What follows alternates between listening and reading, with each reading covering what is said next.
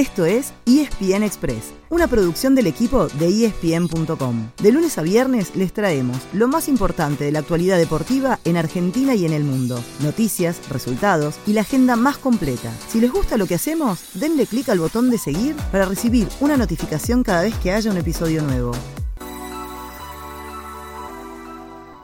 Ibrahim tapó el arquero, Pablo. ¡Gol! Roma. Otra vez Pablo Dybala.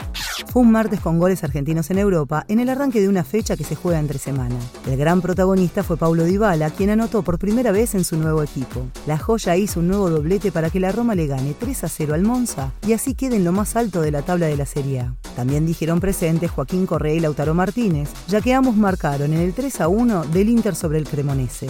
Enero Azurro es único escolta a un punto, pero entre hoy y mañana, cuando se complete la cuarta fecha, puede haber muchos cambios. Hoy, por ejemplo, hay dos equipos que alcanzarán a los de Mourinho si suman día 3. A las 13.30, la Lazio puede hacerlo en su visita a la Sampdoria y a las 15.45 lo intentará el Napoli de Gio Simeone local ante el Leche. Además, a la misma hora juega la Juventus frente al Spezia.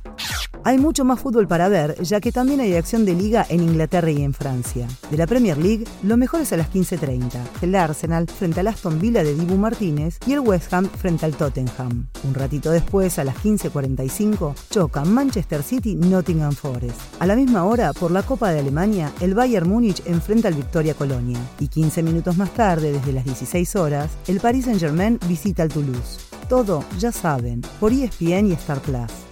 Cuando termine el fútbol europeo, si quieren tómense un descanso hasta las 21.30, porque a esa hora van a tener dos partidazos. Empecemos por la ida de semifinales de la Copa Libertadores, ya que en Liniers, Vélez Arfiel recibe al Flamengo. El cacique Medina pondría los mismos 11 que vienen de eliminar a River y a Talleres, con un cambio obligado, Santiago Cáceres en el mediocampo por la baja de Máximo Perrone. Y ya sabe que no podrá contar con el uruguayo Diego Godín, quien todavía sigue con molestias musculares. En la otra serie, anoche Atlético Paranaense se quedó con el primer chico, venciendo 1 a 0 al bicampeón Palmeiras.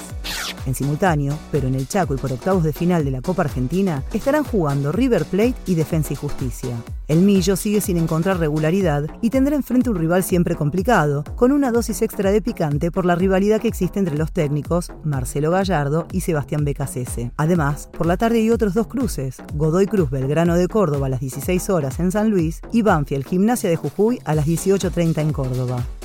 Dejemos de lado el fútbol para hablar de dos seleccionados argentinos. Uno es el de vóley, que viene de dos derrotas y hoy, bien temprano, desde las 6 de la mañana, necesita ganarle a Egipto para conseguir el pase a octavos de final del Mundial que se está jugando en Polonia y Eslovenia. El otro es el de básquetbol, que ayer, sorpresivamente, se quedó sin técnico, ya que se anunció la renuncia de Néstor Che García y fue inesperado porque 24 horas antes le ganó a Bahamas por las eliminatorias del Mundial, pero además porque el fin de semana comienza su participación en la AmeriCup en Brasil. A cargo del equipo quedará quien era su primer asistente, Gonzalo García, con Leo Gutiérrez de colaborador.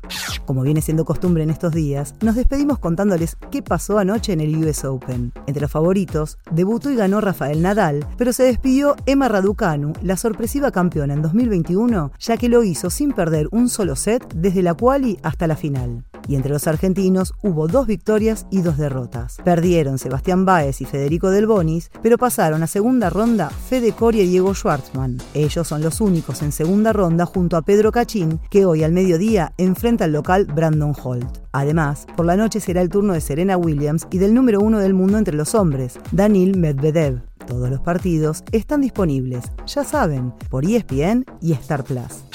Ese fue el final del episodio de hoy. De lunes a viernes, al comenzar el día, les contamos lo que pasó y lo que se viene en el mundo del deporte. Los esperamos en el próximo episodio con mucho más ESPN Express.